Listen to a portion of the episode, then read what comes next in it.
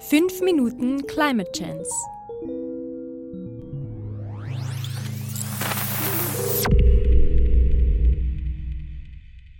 Folge 20.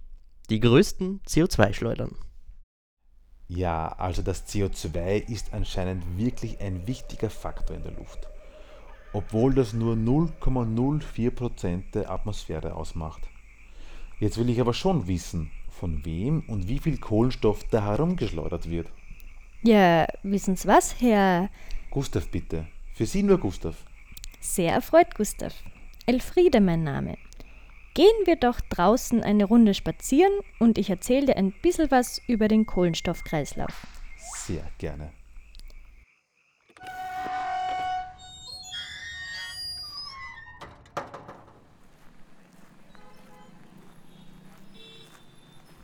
Also, Gustav, was glaubst du?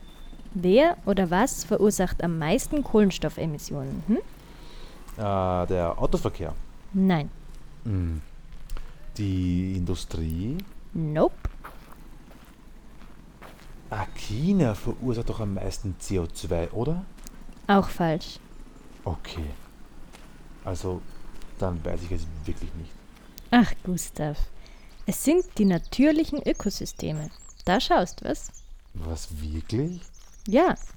Alle Organismen, also Pflanzen und Tiere oder Bakterien, atmen ja selbstverständlich und stoßen dabei natürlich CO2 aus. Und zwar richtig viel. Grob gesagt in etwa zehnmal so viel wie alle Menschen mit ihren Autos und Fabriken zusammen. Also dann ist der Klimawandel also doch natürlich? Nein, das habe ich nicht gesagt. Die Ökosysteme und die CO2-Konzentration waren seit mehr als 11.000 Jahren in einem sehr stabilen Gleichgewicht.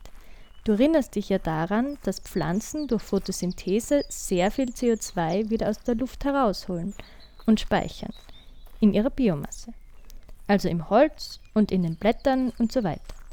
Die Ökosysteme stoßen also sehr viel Kohlendioxid aus, aber nehmen zugleich dieselbe Menge wieder auf. Ach ja, stimmt.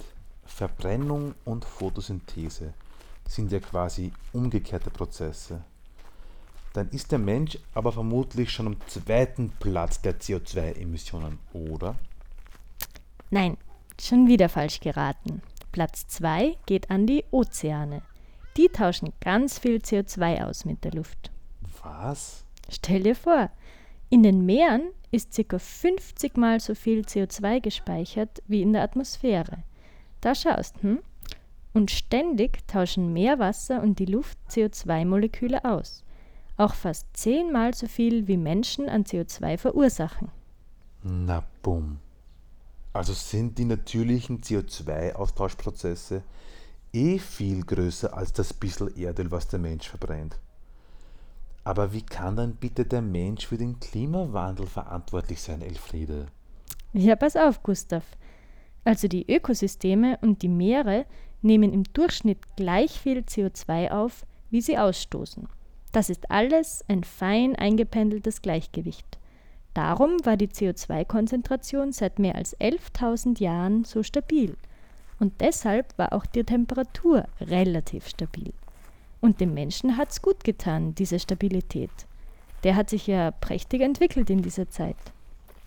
Und dann kam die industrielle Revolution. Stimmt's? Richtig. Der Mensch hat angefangen, fossile Energie zu verbrennen und pulvert damit so viel CO2 in die Luft, dass sich die Konzentration in weniger als 300 Jahren um über 40 Prozent erhöht hat. Weil der Mensch stößt nur aus, hat aber noch keine praktikable Methode entwickelt, das CO2 wieder rauszuholen aus der Luft. Ja, das wäre natürlich was. Das rausgeblasene CO2 einfach wieder einsaugen oder so. Ach ja, wären wir doch nur so toll wie unsere Palmen. 5 Minuten Climate Chance.